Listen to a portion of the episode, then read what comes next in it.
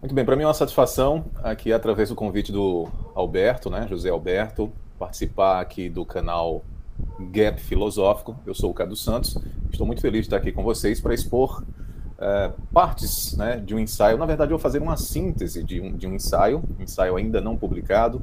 Nós estamos trabalhando. Eu, eu costumo dizer que eu tenho uma certa exigência, assim como Russell, né, que sempre revisitava seus textos e sempre via seus textos, é, que seus textos poderiam ser melhorados de um tal modo que ele acumulou quase 40 mil volumes, né, 40 mil folhas ou volumes então, a, a, diferença entre Russell e eu é que Russell é um gênio, né? Eu sou só exigente. Russell era gênio e exigente, e eu sou apenas um exigente.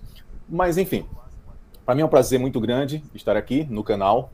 É, e quero agradecer o convite mais uma vez, reforçar aqui a, a, importância de tratarmos, de conversarmos sobre esse filosofar, para além do âmbito acadêmico, e, sobretudo, não é, um espaço tão muito mais democrático que, a, que o próprio interior acadêmico, que é o espaço da internet, né? onde você não precisa de certas titulações ou apresentar diplomas para poder expor um pensamento filosófico. E tem muita gente boa, é? muita gente boa fora dos muros da academia, é, autodidatas que procuram trabalhar um pensamento filosófico com muita responsabilidade e seriedade, mas que não não tem um diploma, uma, uma, um, um, papelzinho de formação. É? Tem muita gente boa. Bem, é, então vamos lá. O, o propósito é apresentar aqui o, o meu, um parte do meu ensaio, né? E vou tentar fazer uma síntese. Linguagem, verdade e agente, um retorno ao lugar sagrado. Esse ensaio nasce de em 2020, ali, é, primeiro semestre de 2020, de algumas inquietações que já me vinham. Né? Eu sempre fui um amante do, do estudo da linguagem. Né? Desde Moore, Wittgenstein, enfim, a linguagem sempre foi algo que eu trabalhei, né? Trabalhei muito no âmbito da comunicação, né? na área de, de, comunicação, e a linguagem sempre me chamou a atenção no seu aspecto mais filosófico. É, e até partindo da linguagem lógica, até encontrar um projeto de linguagem como Heidegger propõe.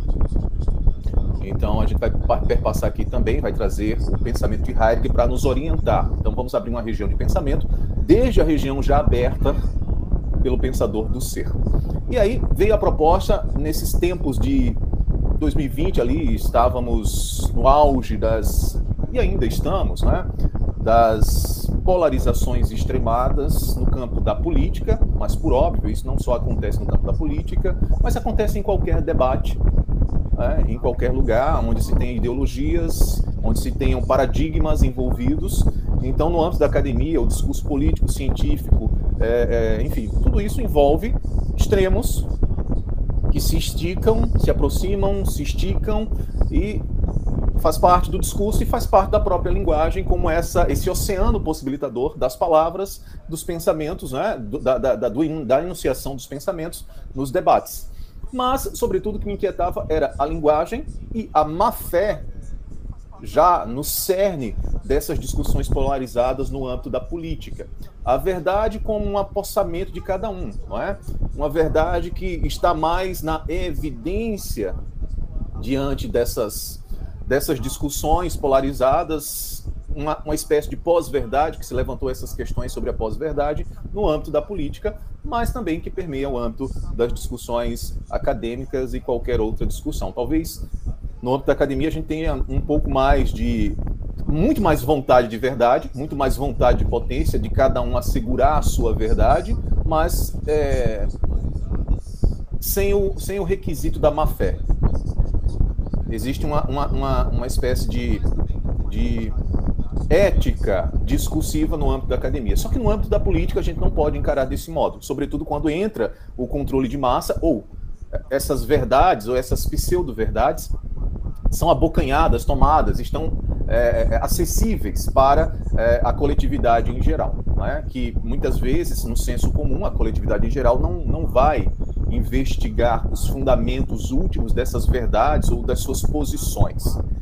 Então, a proposta foi pensar nessas polaridades no âmbito político, mas também no âmbito acadêmico, discursivo, ideológico, em qualquer debate, para mostrar como está a noção de vontade de verdade a busca pelo asseguramento de verdade nesses âmbitos, sobretudo na atmosfera da impessoalidade do agente, nós vamos entender esse termo das men, que o Heidegger utiliza, a atmosfera pública, o neutro na, na, é, nessas discussões polarizadas, que não é esse ou aquele, A ou B, fisionomia A, fisionomia B, posição A, posição B, mas é uma espécie de atmosfera que rege, molda, forma e conforma os pensamentos em geral, sem distinção de A e B. Então, observando para essa atmosfera que está para além das polaridades e que todos nós, de algum modo, já nos encontramos nessa atmosfera e cada um buscando a sua verdade, refletir sobre essa unidade e sobre essa atmosfera da impessoalidade que vai regendo os pensamentos. E a minha proposta é justamente essa aqui: um retorno ao lugar sagrado. Ora, se no mais das vezes na contemporaneidade, desde a modernidade, nós temos a linguagem como, como fundamento, né? a busca de fundamento ou a necessidade de um fundamento, a minha proposta é apresentar um outro, uma outra possibilidade que se avizinha mais de um âmbito poético. E até parece uma coisa assim, uma abstração muito é, é, de muito boa fé e muito fantasiosa, mas o retorno a um lugar sagrado não é algo que é fantasioso. O lugar sagrado aqui é a linguagem não como apostamento mais da verdade, e não mais como motivação, uma espécie de vontade de verdade e asseguramento, mas um abandono dessa vontade de verdade. Ou seja, um salto para fora da vontade de verdade. Seria o retorno ao lugar sagrado, uma espécie de acolhimento da própria linguagem, e aqui eu me valho da, da linguagem poética. Acredito muito, muito, muito, muito que hoje temos um âmbito, uma região de pensamento possível para pensarmos a partir do poético, do artístico. Então, a minha perspectiva neste ensaio é trabalhar a partir da linguagem uma região que habita o poético. Vamos nos valer, sim, de um pensamento poético. Ah, então vamos lá. Eu vou apresentar aqui o GPS, o nosso caminho. Feitas essas considerações, eu preciso fazer mais uma, que é um, convidar você para é, é, compreender de algum modo, tentar observar, e aqui olhos argutos vão conseguir enxergar a face irônica desta exposição. Existe uma face irônica dessa exposição que não afasta nenhum de nós. Inclusive, eu faço parte dessa crítica e dessa ironia que eu vou apresentar nessa exposição, e você também. Lamento informar, mas você também faz parte. Então, olhos argutos vão perceber, ouvidos atentos vão ouvir e vão é, se avizinhar de uma face irônica que há nessa exposição. Um tanto quanto difícil, a depender do seu estágio, da sua caminhada filosófica, mas é, de possível acesso para você que já, já caminha com pensamento filosófico, tá? Então, a primeira coisa que eu convido é você se preencher, né? Um convite para que você possa se preencher da indicação formal. Eu vou trabalhar com algumas palavras, alguns conceitos, mas esses conceitos eles não ficarão fechados. Eles precisarão ser vamos, vamos pensá-los como indicação formal. Ou seja, eu faço o gesto a partir da região de pensamento já aberta por Heidegger, a partir de algumas interpretações minhas, é, do Cadu, sobre alguns pensamentos, e a partir desse gesto que Heidegger já abre numa região de pensamento, eu também vou fazer esse aceno e você se preenche e eu também me preencho dessas indicações formais. Indicação formal seria isso: existe um gesto, uma orientação para um determinado pensamento onde cada um de nós, eu e você que está diante dessa, dessa conferência, vai se preencher dessa experiência do gesto. Então não é um conceito fechado onde você faz uma mensuração calculativa. O que eu vou apresentar abrir uma região de pensamento e reflexão onde você vai seguir os acenos e se preencher na sua própria existência, refletindo filosoficamente a partir das inquietações. Então a gente sempre parte do pressuposto de uma suspensão das nossas concepções prévias, né?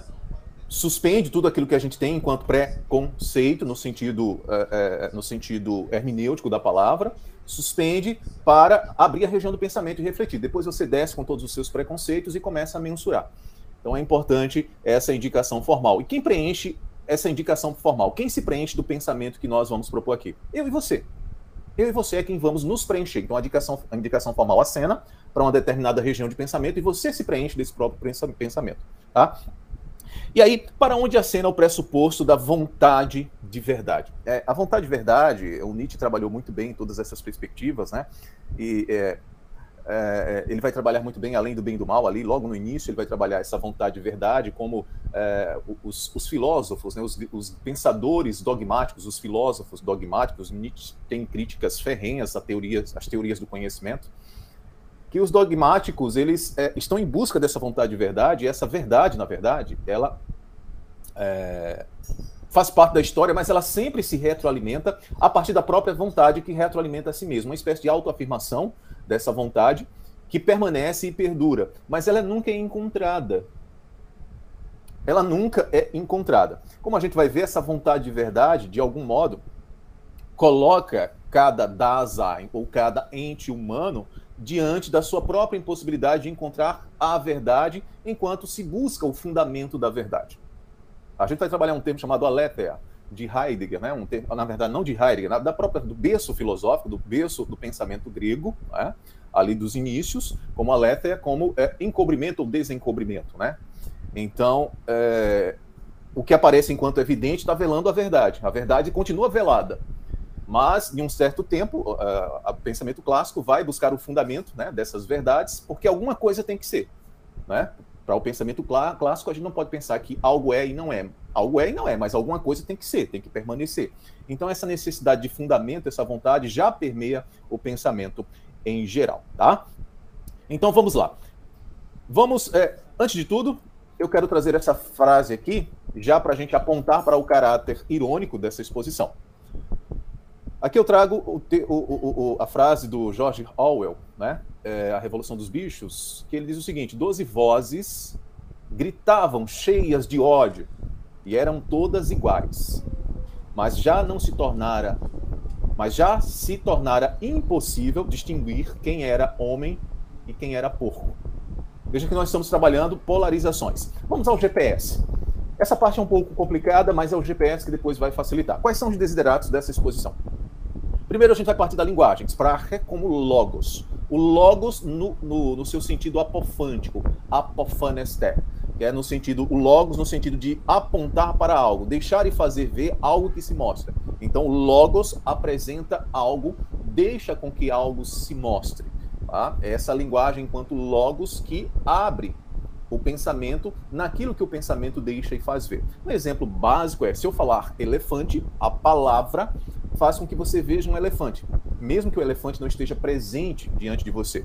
É o logos apofântico, né? Deixa e faz ver uma imagem ou a ideia de um elefante. Mas se eu falar a palavra supercalifragilístico espiralidoso, que imagem apareceu para você?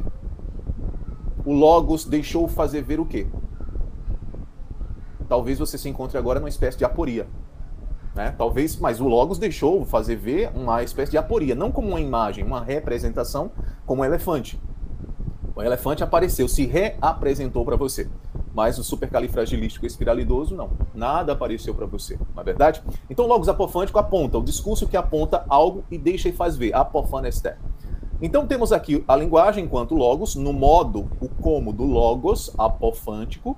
Temos a verdade científica que se arroga com uma, o lugar primário da verdade, e isso tudo ligado ao logos apofântico. Então, logos apofântico, eu digo, isto aqui aponto e deixo e faço ver, não na ideia, mas presente aqui, mera presentidade, um copo de uísque.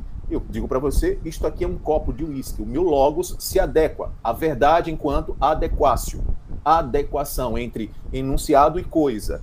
Isso também deixa e faz ver o que temos aqui como apofanesté o logos apofântico. Tudo bem? Então, para a ciência, o subsistente é, é a própria evidência que se adequa ao discurso e ao logos.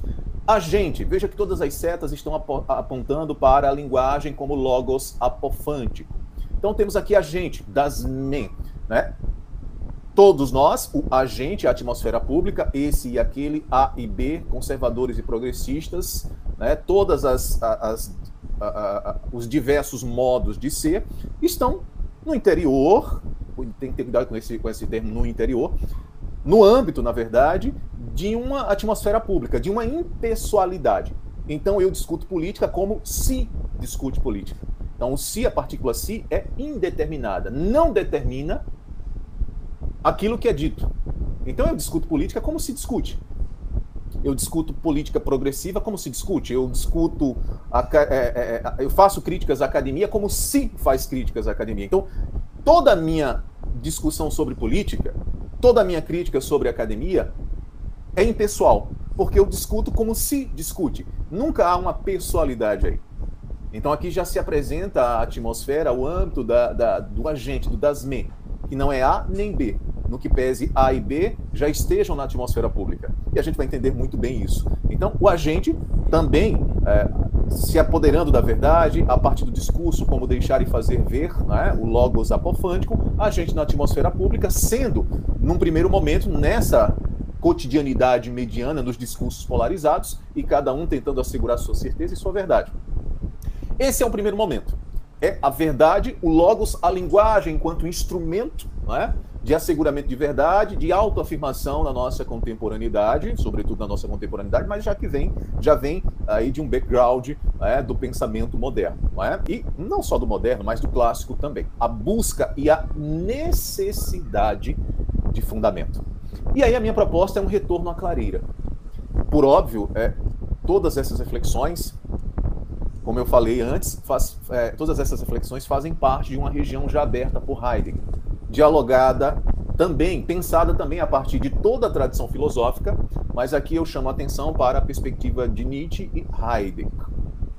A proposta de Heidegger que é o retorno à clareira, ao aclaramento, à iluminação do pensamento aqui, clareira, Lichtung, uma região aberta que aclara o pensamento, que propõe o lugar sagrado. E aí do logos apofântico a gente vai partir para a região do pensamento que abre o lugar sagrado a partir de um logos hermenêutico, interpretativo.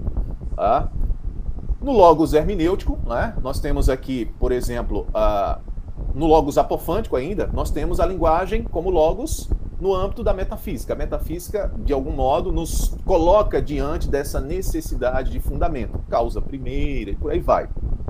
Então a linguagem enquanto logos está assim no âmbito da metafísica. Não temos como escapar disso. A verdade, como lugar primário dos saberes que a gente compreendeu aqui, a partir do logos apofântico, também se encontra desde sempre no âmbito do pensamento metafísico. A gente, sendo de prima facie na atmosfera pública, também já se encontra num lugar é, é, é, no âmbito metafísico. A necessidade de busca, de necessidade, a necessidade de fundamento, já estar às voltas com o logos apofântico que, di, que diz e que evidencia, que se adequa a, aos discursos e à coisa, e também já se encontra desde sempre no âmbito metafísico.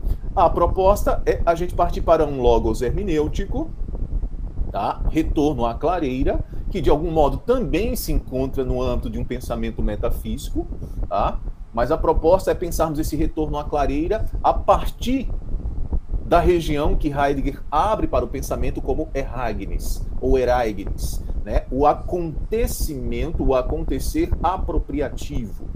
Tá? E aí, o retorno à clareira é esse lugar que nós vamos pensar, que o ensaio propõe pensar, retorno à clareira como aclaramento, como iluminação do pensamento e retornar ao lugar sagrado enquanto um acontecimento apropriador. Mas, Cadu, isso não parece estranho? É, não continua ainda no interior da metafísica? A tentativa, a sua tentativa, como foi a tentativa de Nietzsche de ser o último metafísico e de Heidegger também de superar a metafísica, também não é uma tentativa de, pensando essas regiões, querer superar a metafísica? Não. E vocês verão muito bem por que não. E aí a proposta é um retorno à clareira numa espécie de abandono. Ora, abandono de quê? Vocês verão, da vontade de verdade um retorno ao lugar sagrado. E aí eu trago um, um, uma indicação do termo Gelassenheit, que é deixar-se na comum pertença do ser. Ou seja, a abertura no aberto, o aberto que possibilita esse salto para fora da metafísica, não é? para fora da metafísica e para a essência da metafísica, não na tentativa de superá-la, porque a tentativa de superá-la ainda se encontra numa região de vontade mas agora numa espécie de abandono no ser, enquanto ser aqui com Y, Sein, tá? É, que é diferente da, do ser do Dasein. O ser, o, o, o Sein, né? Sein com Y é a, o aberto da clareira, tá? que interpela a existência e o Dasein, o filósofo, o pensador, a existência própria do ser aí. Nessa perspectiva, o retorno à clareira propõe um deixar-se na comum pertença de ser e pensar na correspondência do aberto, da região do pensamento, na abertura própria do Dasein, na correspondência do aberto, então ser e sein, né? Nessa, nessa, nessa correspondência na abertura. E aí, nesse sentido, o Gelassenheit, deixar nessa como pertença, propõe uma morada, uma espécie de doação do ente humano, né? a doação do pensador, uma doação do pensamento. E aqui eu trago o termo inan, né? Inan, que quer dizer em algum lugar, em no sentido de habitar, em no sentido de fazer morada, em, em doação. Em doação ao quê? Ao pensamento. Em doação ao quê? Ao que nos requisita pensar. Pensar a partir do pensado, o pensável. Pensar a partir daquilo que já foi pensado por toda a tradição, o que não o que ainda não foi pensado, o que não foi pensado e que é possível de pensar, ou seja, o pensável. Então, tudo aqui trabalha com, com possibilidades. Não estamos em busca de um fundamento. Já trabalhei isso aqui. Não estamos em busca de um fundamento, mas a possibilidade de saltar para fora do fundamento para o não fundamento e pensar o pensável, né? a partir do que já fora pensado. Então, toda a tradição, toda, no que pese haja críticas, tem sua importância porque abre uma região de pensamento para o pensável. Então, aqui estamos pensando em termos de possibilidades do pensável a partir do que já fora pensado. E nesse sentido, nos dar, nos entregarmos em doação. Então, todo esse GPS aqui nos coloca diante de uma responsabilidade da nossa própria entrega enquanto pensadores. E a gente fala o termo pensadores como se só nós, esses que habitam o filosofar, pensam. Não. Enquanto inquietação, qualquer inquietação, tomate filosófico, né, aquilo que nos inquieta e que nos tira da zona de conforto, né, abala as nossas estruturas, mas, sobretudo, nós, é, homens, pessoas, homens no sentido da, da antropológico, mas seres aí, Dasein, Dasein, dispostos, correspondendo, né, é, é, respondendo a essa interpelação do ser, da abertura, do aberto, para pensarmos. Então, é nessa morada do pensamento, saltando para fora da metafísica enquanto vontade de verdade, apossamento e convicção, para o não fundamento que constitui a própria existência do Dasein. E nesse sentido, cairmos de algum modo em nós na unidade, essa unidade que sempre está às voltas com a alteridade. A unidade na alteridade como unicidade, como mesmidade, um só. Tudo é um, o estigar einai parmenidiano. Então aqui nós temos o GPS e praticamente aqui a conferência já foi dada, não é? De algum modo, mas isso aqui é só para apresentar o cenário o nosso GPS deste ensaio. Tudo bem? Então vamos lá. Em tempos difíceis, isso aqui foi um, é, foi um artigo que eu escrevi em 2019 para a revista Caboré da Universidade Rural Federal de Pernambuco. E eu trouxe essa citação aqui que ela, ela foi o núcleo, foi ali, podemos dizer, o princípio das minhas reflexões sobre essas inquietações que me chegavam, como eu falei antes, dessas discussões polarizadas, mas também das minhas críticas ao âmbito acadêmico, aos debates acadêmicos, à, à própria segregação acadêmica e também a, a, os discursos públicos em todos os âmbitos, né, é, é, essa, essa polarização exacerbada, de algum modo, e como essa vontade de verdade acaba é, mais denunciando a unidade né, de, de, cada de cada polo né, do que propriamente a divergência de cada polo. E a gente vai entender aqui isso. Em tempos difíceis, onde a verdade é compreendida como posse, de humanos convictos dos seus deveres cívicos, e aqui não só deveres cívicos como nós conhecemos, mas os deveres próprios da, das normas acadêmicas, qualquer norma, normas acadêmicas e qualquer normas, tá? Então aqui é, é, é um olhar para esse âmbito. Em tempos difíceis, onde a verdade é compreendida como posse de humanos convictos dos seus deveres cívicos, há um perigo. O perigo que advém de tais poderes acena para comportamentos autoritários. Então, se nós se porventura alguém aqui só acredita que só há comportamento autoritário, no âmbito da política, sobretudo, como nós vimos, de uma espécie de extremismo de determinadas posições, se engana, porque esse extremismo de determinadas posições também se encontra no âmbito que deveria ser o mais democrático, a saber, o âmbito acadêmico. Também, mas não só o âmbito acadêmico, qualquer âmbito, o âmbito familiar, por assim dizer.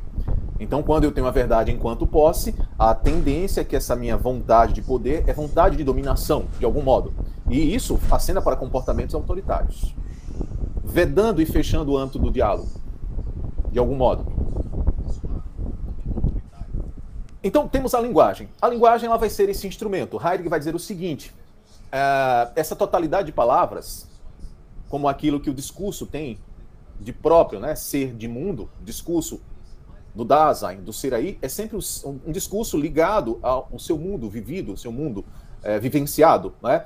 Então, essa, essa, essa totalidade de palavras com as quais utilizamos, né, nós estamos sempre às voltas, como o Cadu aqui, como entes, né, como uma espécie de, de, de instrumentos no interior do mundo, né, utensílios, a palavra como utensiliaridade, servindo para eu sustentar, para assegurar, para afirmar uma tese, pode ser assim encontrada como utilizável. Então as palavras, a palavra, ela serve para uma espécie de utilizabilidade retórica, né, é, é, é, sempre enunciativa, enunciada, com certas intenções, de asseguramento, de sustentação, de fundamentação, né, de justificativa.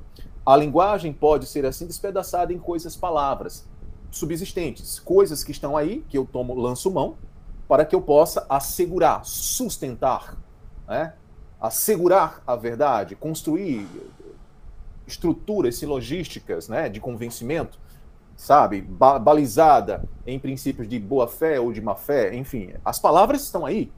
Quando alguém recebe uma informação, independente de que de qual canal tenha vindo essa informação, né, aquilo ali, ela se apossa daquela ideia, aquela ideia se alinha, se alinha né, com um determinado pensamento, e aquilo ali vira uma espécie de é, uma espécie de, de, de, de, arma, né, de algum modo, a ser utilizada para combater discursivamente ou para é, agravar ou tornar abrasiva uma determinada relação discursiva. Então a palavra ela vem também de algum modo sendo utilizado desde sempre, não é? Ela pode ser utilizada, ela tem essa possibilidade de ser utilizada como algo possível, né? Coisas, palavras, assim como eu utilizo uh, os, os, utensílios, por exemplo, o, o copo, né? Para tomar o uísque, a palavra ela é utilizada como coisas, né?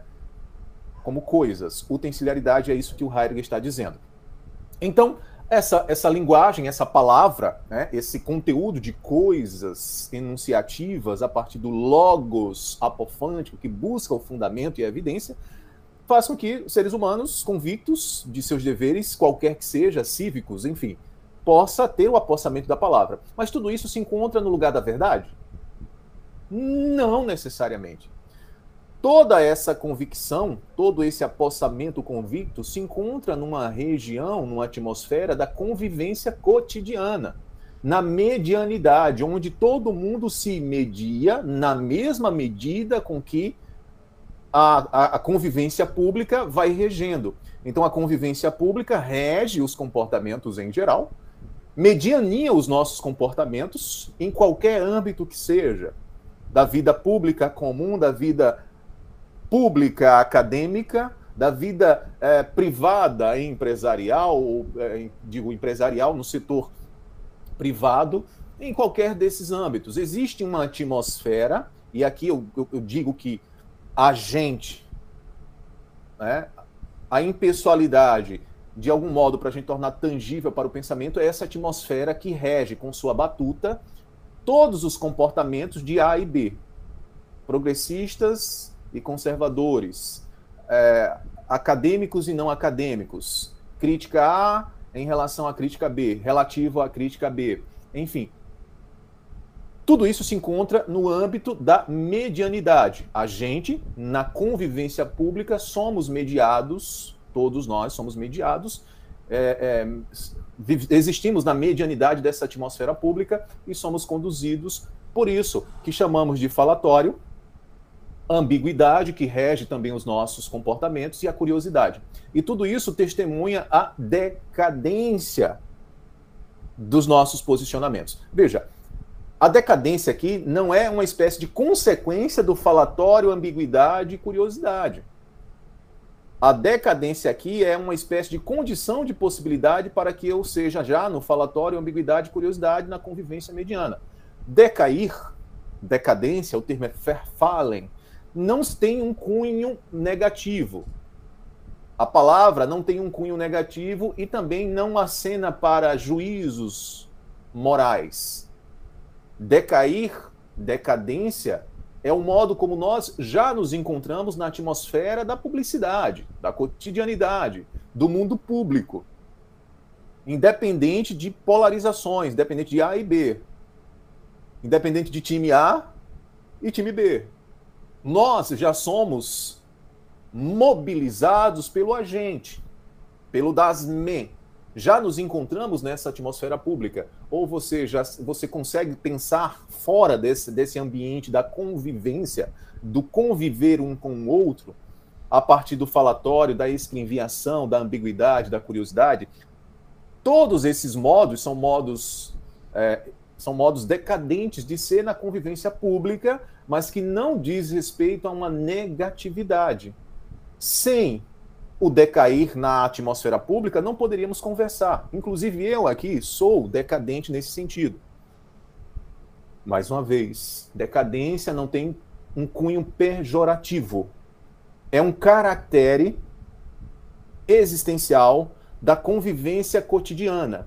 Não é um julgamento que diz decaído, está decadente, então fracassado. Não tem esse sentido. A decadência é um modo de ser de cada um de nós na convivência pública. Então, eu espero que vocês já, já percebam aqui esse agente. Quem é o agente? Na verdade, antes de responder quem é o agente, e a resposta já estar aqui, tá? Quem é o agente? A gente tem que saber quem é na convivência cotidiana. Quem é na convivência cotidiana? Eu e você. Somos esses entes que convivem um com o outro que é a partir do discurso, do logos apofântico, a partir de uma certa interpretação de mundo, de uma visão de mundo, a gente dialoga. De algum modo, sustentando uma posição, eu sustentando uma posição, você sustentando outra. E cada um buscando o fundamento, a partir dos seus, das suas posições. Então, quem é? Eu e você. Somos esses entes da convivência cotidiana. Tá? Seja enquanto filósofos, filosofantes, enquanto autodidatas, sabe? Em qualquer situação, já somos na convivência pública. Isso não é algo que nós conquistamos depois que nascemos, mas ao ser no mundo, já somos na cotidianidade mediana. Não é uma conquista, é uma espécie de, com muito cuidado, muitas aspas, condição de possibilidade para que nós possamos discutir e conversar e exercer nossas polaridades e até as nossas divergências, né? Não é uma conquista posteriori, mas é um a priori da condição de possibilidade para que nós possamos dialogar. E isso constitui é constituído a partir do ser no mundo, que é a constituição mais elementar da existência. O Dasein é ser no mundo, in sein. Então, quem é na convivência cotidiana? Somos nós, eu e você. Mas quem é esse agente? Ora, se nós acabamos de dizer que eu e você, A e B, progressistas e conservadores já são movidos e mobilizados na, na cotidianidade mediana, a partir da interpretação pública, decaídos no falatório, ambiguidade e curiosidade, e que a gente, o agente, a impessoalidade, o se, eu e você discute como se discute, não é indeterminado e não tem fisionomia, logo o agente é o neutro. Não é nem A nem B, nem progressistas, nem é, conservadores nem Nietzscheanos, nem, nem positivistas, né, é, é, é, nem, nem fenomenólogos. O neutro é a regência dos nossos comportamentos. Ele se dá enquanto regência dos nossos comportamentos, sem fisionomia. Ele mobiliza. É, eu sempre dou o exemplo do, do, do um exemplo assim para to tornar tangível da atmosfera da moda. Então, a atmosfera da moda, isso aqui é um exemplo assim muito barato, tá? Muito barato, que não alcança a atmosfera do agente, porque ele não pode ser, ele não é tangibilizado. Ele pode ser é, é, é, é um fenômeno que se observa quando você se posiciona, tenta se posicionar fora das polarizações, o que é impossível. Porque já sendo na atmosfera pública, eu não tenho como me posicionar fora. Eu estou sempre às voltas com um sentido, com uma significatividade. Mesmo que olhando para direita e esquerda, e percebendo ali a, a, a unidade e a regência do neutro e do agente, enquanto um está degladiando, querendo superar o outro. Né? Então, tudo faz parte de uma unidade e, essas, e essa alteridade só testemunha a unidade, ou seja, a unidade de que cada um busca a, a se autoafirmar. Então, se há uma unidade em ambos os polos nas suas discussões, é a vontade de verdade, é a necessidade de auto se afirmar como certo de algo. E para isso, a utilização das palavras né? e do pensamento em geral. Então, o neutro. O quem não é este ou aquele. Né? Não é A nem B. Nem a gente mesma. Nem alguns, nem a soma de todos. O quem é o neutro, é o agente, não tem fisionomia. Isso aqui é uma citação de Ser e Tempo. Compreendido o neutro, a gente dá um passo agora para um, os movimentos que deram ensejo, né? os modernos e os pós-modernos. Né? A gente tem o Nietzsche. O Nietzsche ele parte de uma crítica, a, de uma crítica forte, né? de, um, de, de, de, uma, de uma análise forte que a partir do seu martelo né? ele vai quebrar de algum modo, é, fazer uma análise de alguma, de alguma maneira desses movimentos, né, do, do que vem da, das cosmovisões e o racionalismo se, se coloca, né, como verdade da luz, das luzes, né? Então, é, o olhar, a violência do martelo de Nietzsche, quando eu falo violência, é num sentido, não é num sentido pejorativo, de não, a violência do martelo de Nietzsche, abrasivo, genealógico, né? ele vai observar que todos os valores, né, que, que os valores que, que, se, que serão erigidos na modernidade vêm da desconstrução ou da destruição, de algum modo, ou da, da, da superação das antigas cosmovisões. A verdade da, das luzes quer fundamentar racionalmente todas as perspectivas das antigas cosmovisões. Né? Então, se as antigas cosmovisões caem por terra e a verdade das luzes se torna um momento mais propício para pensarmos racionalmente, calculativamente, né, racionalmente, a verdade das luzes pisa, se sobrepõe, erige a sua potência sob o corpo, né, por assim dizer, das antigas cosmovisões. Então, se ergue em cima das cosmosvisões. De algum modo, eu interpreto aqui que a, a, todo pensamento que não é superado, quando eu digo todo pensamento não pode ser superado, ele é apenas descoberto, ele acontece e apropria em sua época. Todos esses pensamentos anteriores, desde todas as épocas, foram fundamentais. Esses pensamentos, as, as antigas cosmovisões, abriram um portal, um campo de possibilidade, uma região habitável para que a verdade das luzes pudesse, pudessem, né, pudesse é, trazer a sua nova perspectiva. Tá? Então, é, Nietzsche, de algum modo, está olhando para isso e mostrando que essa vontade de verdade, de dominar de, da, da verdade das luzes, se sobrepõe em cima de um campo já aberto de possibilidade das antigas cosmovisões. Só que o Nietzsche ele é bem agressivo. O Nietzsche é agressivo. Né? E ele quer ah, fazer uma análise dessa vontade de verdade. Que, que, que vontade é essa? E ele vai buscar não a verdade, mas qual o valor dessa vontade. Então são os valores que estão em jogo para Nietzsche nesse instante. E ele não pergunta sobre a vontade de verdade, mas o valor dessa vontade de verdade. E ele questiona, além do bem e do mal, mas por que buscamos sempre a verdade e não a inverdade. Qual o valor que está nessa busca? É sempre se sobrepor a algo, estar acima de algo, né? assegurar a sua vontade de verdade. Esse é o Nietzsche. Heidegger, por, por seu turno, vai olhar para toda a tradição, como Nietzsche também olhou, leu muito bem toda a tradição. Heidegger também vai olhar para toda a tradição, mas vai buscar reinterpretá-la. Ele chama de passo de volta. Se o Nietzsche vai fazer uma genealogia, o Heidegger dá um passo de volta, faz o passo de volta, o famoso passo de volta na história. Não na história enquanto fatos, mas na historicidade da história, o acontecer da história que libera potências, possibilidades para pensar o não pensado a partir do pensado. Heidegger vai se utilizar da hermenêutica, né? Da hermenêutica. E ele vai buscar a historicidade, no sentido de historir, né? Historir. E não a historicidade enquanto fa fatos históricos, mas o acontecimento da historicidade. Então temos, de algum modo, Heidegger é, leu, fez suas interpretações de Nietzsche, tá? E eu considero interpretações plausíveis na medida em que o Heidegger é, busca pensar a partir de Nietzsche o que Nietzsche poderia ter pensado. Heidegger é o pensador das possibilidades, de algum modo. Né?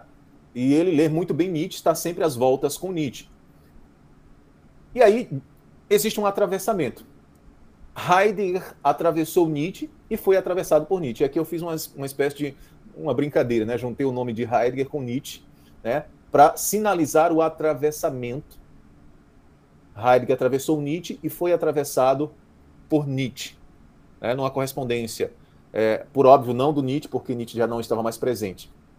Então há esse atravessamento. A diferença é que para Nietzsche ele, ele quer destruir, ele quer abalar num sentido de destruição. Heidegger também busca destruir. É tanto que ele tem um, um parágrafo em Tempo que ele vai trabalhar a destruição da história da ontologia, que não significa é, destruir no sentido de arrasar, né? mas no sentido de abalar essas estruturas para é, encontrar as potências dessa história da ontologia. Não é destruir, é erradicar, até porque eu faço até coro com Heidegger, toda história tem potência, a história vive, no sentido de, do, do seu caráter de acontecimento, a história pulsa, não os fatos, mas o acontecer da história pulsa, tem vida, e nesse sentido há substratos, né, por assim dizer, de, do, da potência da história enquanto acontecimento que abre uma região para pensarmos o ainda não pensado. Se Nietzsche quer destruir, abrasivo, genealógico, né, a moral, Heidegger vai dizer, não, para que destruir se eu posso reinterpretar? Mas isso não significa que Nietzsche também não reinterpretou, porque toda destruição da história da ontologia ou todo rememorar reabitar toda a história da tradição é um modo de interpretar. Sempre está às voltas com um modo de interpretar.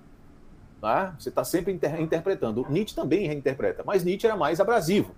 Heidegger também tenta, quer superar, num primeiro momento, a metafísica. Tá? Como Nietzsche se é, é, acreditava ser o último metafísico, Heidegger também acredita que Nietzsche não conseguiu superar a metafísica. E Heidegger tenta superar a metafísica. Ao meu ver, Nietzsche implode na metafísica.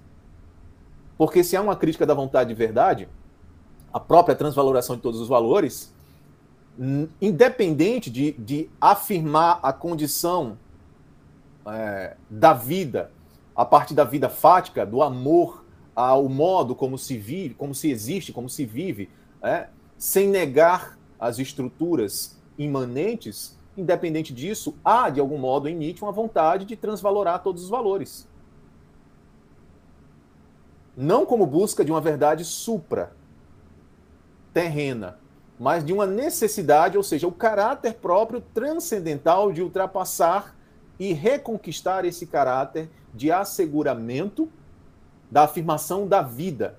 Ou seja, até o próprio Ubermesh, né, é uma, trans, é, é uma ultrapassagem, né, para além do homem. Assegura um caráter transcendental, mas que não é um caráter transcendental supraceleste como é, aventado por toda ontologia, por toda filosofia clássica. De algum modo, ao meu ver, Nietzsche implode na metafísica. Mas isso não é uma, uma falha do seu percurso filosófico. Nietzsche foi, sempre e será um grande gênio. Sabe? O seu pensamento de Nietzsche é. Mas ele, assim como outros pensadores, não viu o que alguns pensadores depois dele, a partir dele, a partir do Nietzsche, viu. Né, viram né, outros pensadores, o próprio Heidegger. É tanto que o Heidegger também segue o caminho do Nietzsche da tentativa de superação da metafísica, uma vez que ele reconhece, né, ele diz que é, Nietzsche não superou a metafísica, porque ele ainda estava imbuído de uma vontade está em jogo aqui vontade de verdade, né? vontade de superação, um caráter transcendental. E Heidegger encampa esse projeto, até perceber que a própria vontade dele de superar a metafísica incorreria na mesma situação do Nietzsche. Tá? Isso aqui é uma interpretação minha. Tá? É uma interpretação minha.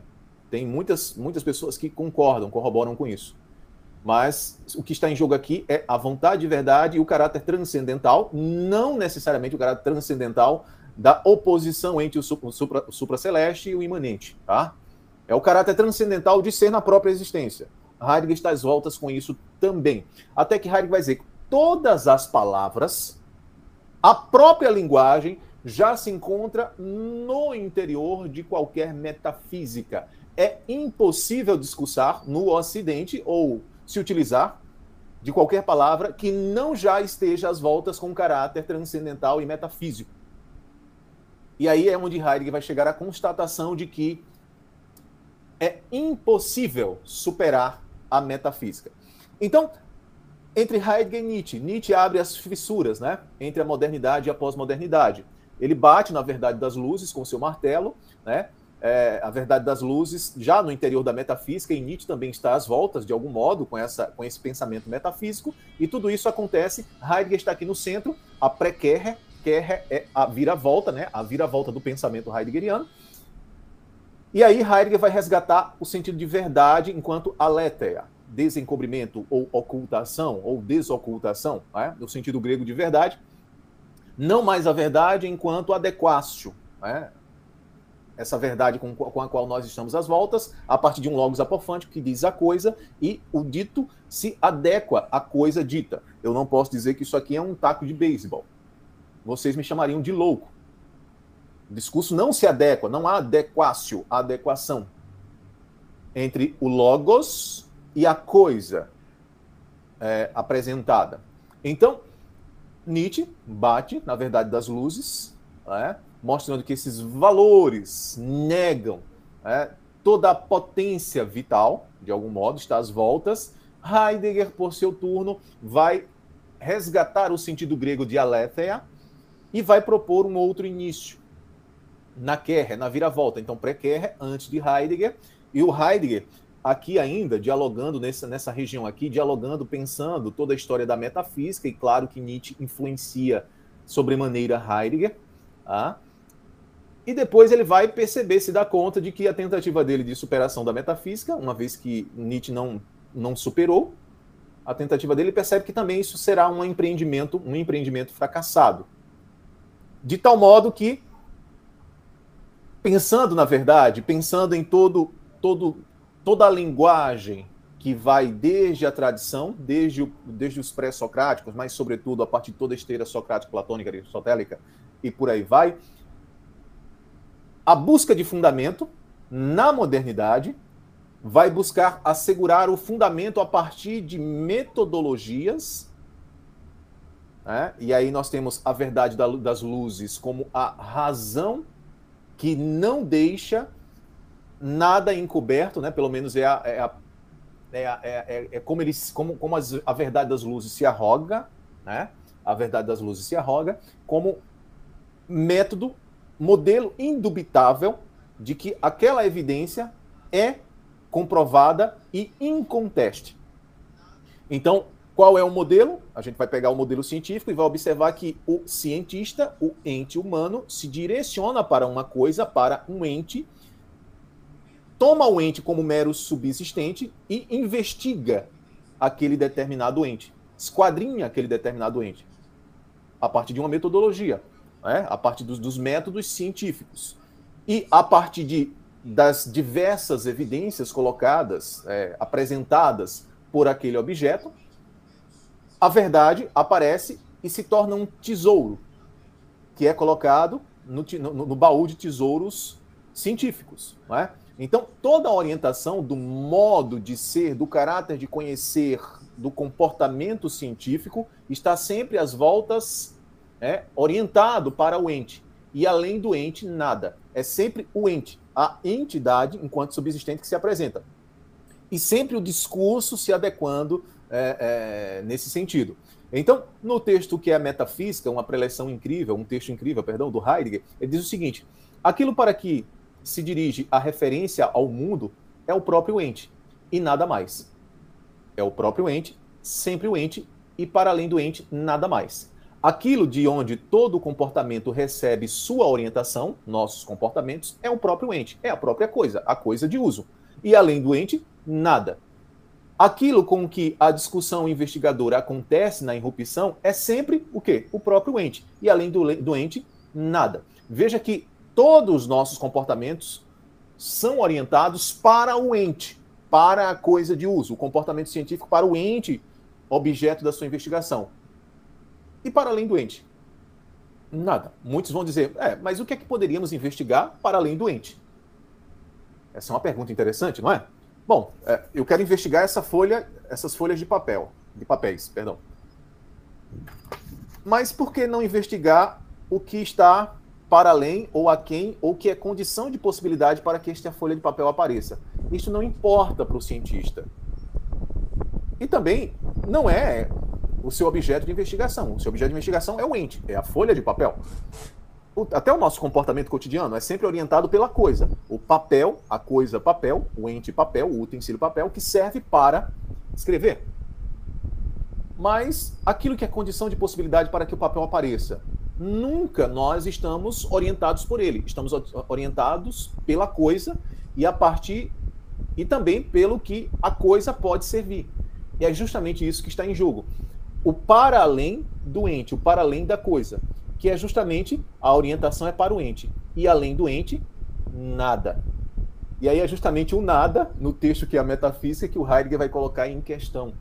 Vai questionar o porquê dos nossos comportamentos serem apenas ser apenas para o ente e para além do ente nada. O nada tem sua importância. Por que investigar o ente e não nada? Só o ente e não nada.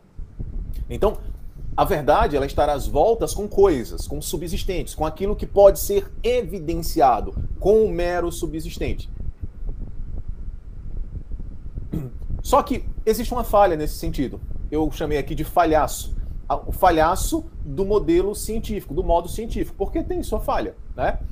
E aí a necessidade de um abalo nessas conquistas verdadeiras evidenciadas pela vontade de verdade, pelo saber científico, pela razão, pela verdade das luzes.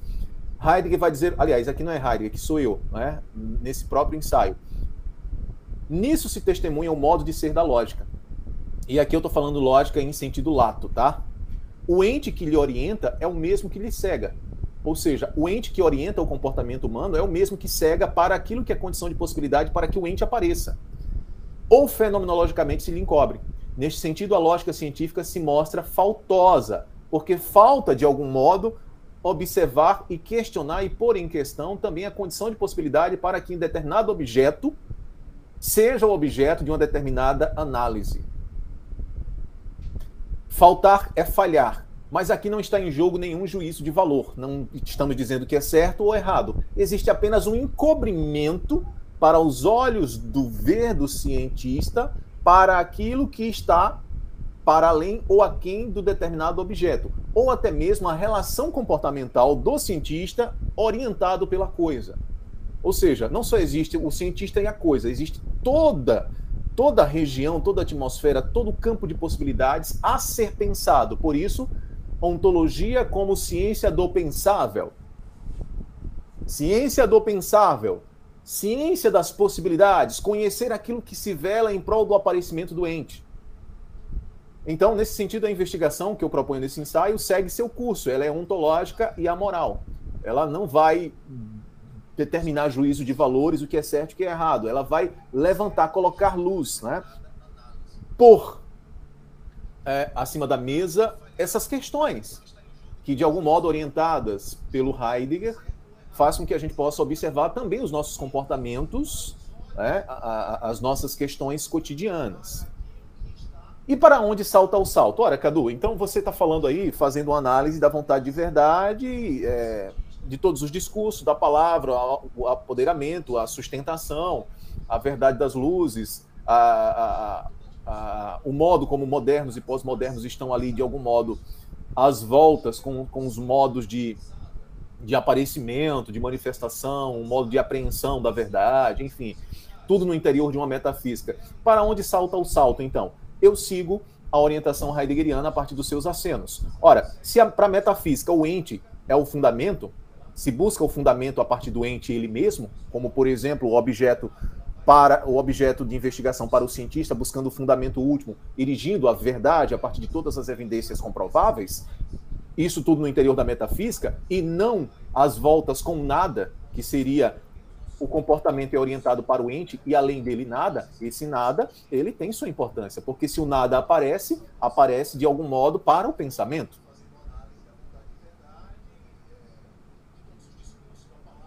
Então, a metafísica vai ter o ente enquanto fundamento. Para onde salta o salto?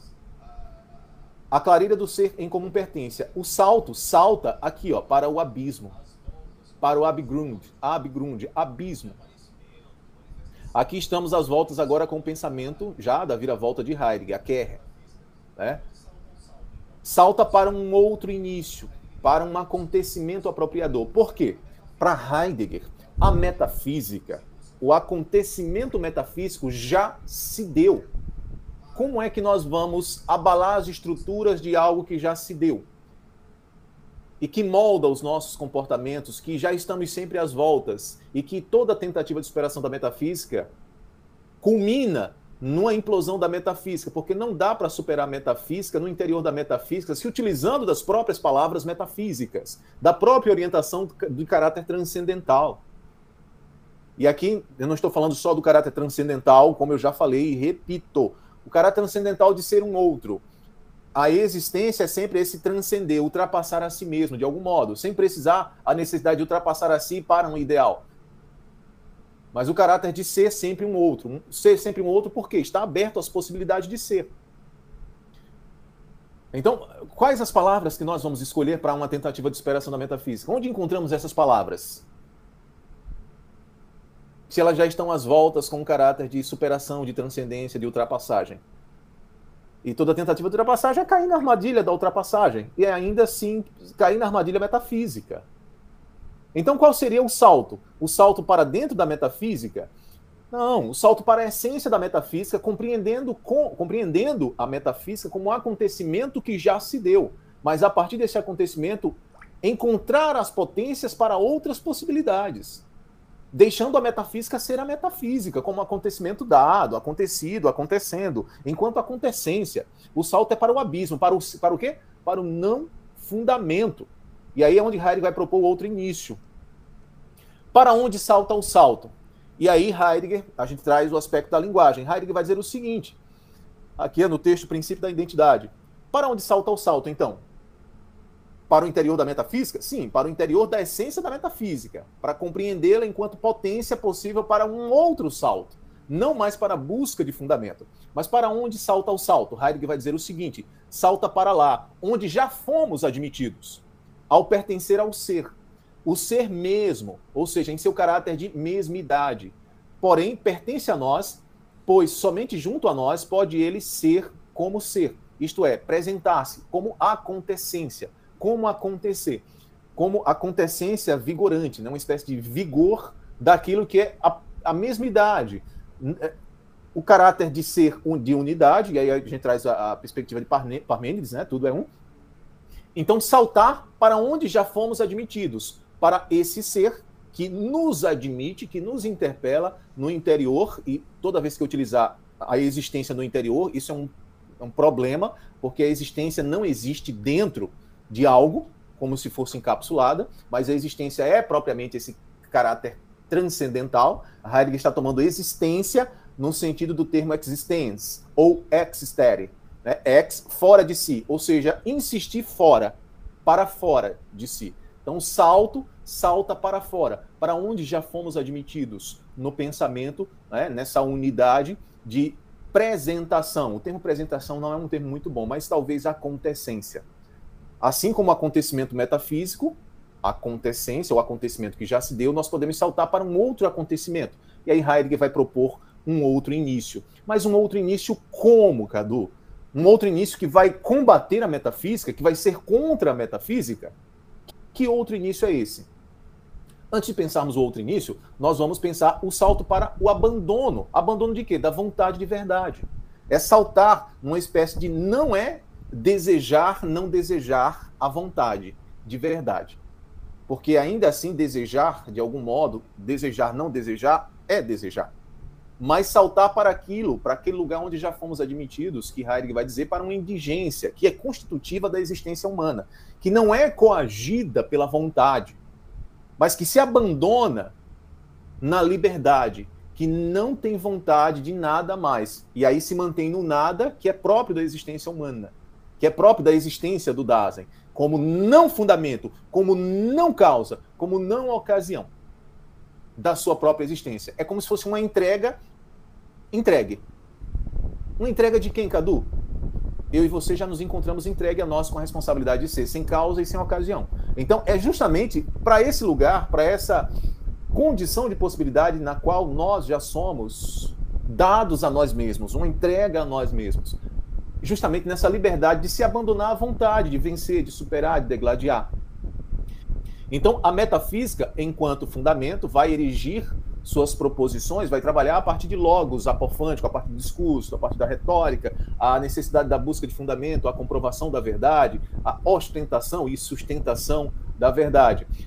A minha proposta a partir dos acenos de Heidegger, é um retorno ao lugar sagrado, a partir de um logos hermenêutico, e não logos apofântico que diz a coisa, mas que interpreta, para além da coisa dita, o recolhimento no próprio logos, como condição de possibilidade para habitar essa região do pensamento que interpreta, não enquanto uma espécie de ah, agora vou interpretar, mas que já sempre se encontra no interior de uma hermenêutica, de uma compreensão de mundo, de uma compreensão de si, que não, num primeiro momento, está às voltas com mensuração calculadora, com um pensamento calculativo, mas que já se compreende na indigência de ser a sua própria existência. Então, nesse sentido, o logos hermenêutico abre abre a compreensão deste lugar sagrado onde nós podemos habitar e aqui o sagrado não tem nada a ver com a, com a divindade, não.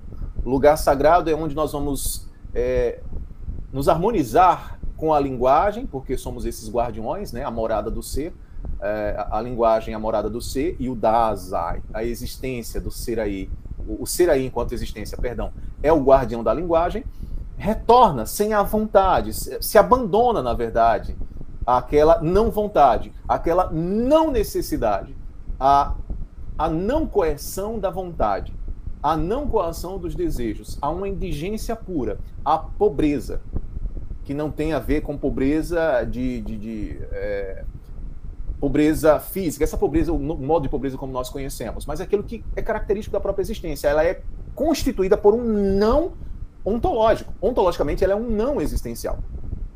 É? é o nascimento da tragédia do Nietzsche é bem interessante, que tem uma, uma passagem lá do, do rei Midas que capturou o sábio Sileno, né? E ele vai, o rei, o rei Midas vai perguntar o que seria bom para a vida, alguma coisa assim. O sábio Sileno é, responde muito bravo, né? Mas por que me perguntas o que seria o melhor da vida? O melhor da vida seria para ti não existir. Já que existes, o melhor da vida agora será para ti logo deixar de existir. Ou seja, nada ser. Nada ser é aquilo que é condição de possibilidade, ou melhor, constitui a essência da própria existência, um nada. É por isso que a, talvez o, a visão nietzschiana da tragédia ela é mais constitutiva e muito mais próxima de uma descoberta enquanto verdade do que toda a estética, né, apolínea. Bem, então nesse sentido o salto seria para esse abandono, para essa indigência, para esse nada ser. E como eu nada sou, e como eu nada sou, estou sempre aberto para as minhas possibilidades de ser. Né? Então, a linguagem seria este lugar onde nós poderíamos habitar o lugar sagrado, sem são oposicionais. Então, aqui eu cito Nietzsche. A crença fundamental dos metafísicos é a crença na oposição de valores. Veja, lembra que nós falamos que a questão para Nietzsche não é só a vontade de verdade, mas que valor se busca com essas vontades, com a vontade da verdade? E por que não buscamos a inverdade? Qual o valor da não verdade? Por que não questionamos isso? Porque é uma necessidade, uma sede, uma frenesi na vontade de verdade. A crença fundamental dos metafísicos é a crença na oposição dos valores, valores oposicionais. Para Heidegger é o salto. Ele diz é o salto para fora, para fora dos contra-movimentos.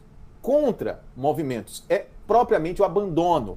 Deixa a metafísica ser metafísica. Ela já se deu. Não dá para superar. É um acontecimento sido não dá para superar a metafísica. E aí Heidegger propõe para a gente, em tempo e ser, texto magnífico. Pensar o ser sem o ente, ou seja, o ente enquanto fundamento, quer dizer pensar ser sem levar em consideração a metafísica. Ou seja, a meta... é possível pensar ser enquanto o... tendo ente enquanto fundamento no campo da metafísica. Mas a proposta é sem levar, pensar o ser sem levar em consideração a metafísica, pensar ser enquanto acontecimento. Mas para isso, uma tal consideração impera, ainda mesmo, e aqui Heidegger se ilumina, ainda mesmo na intenção de superar a metafísica.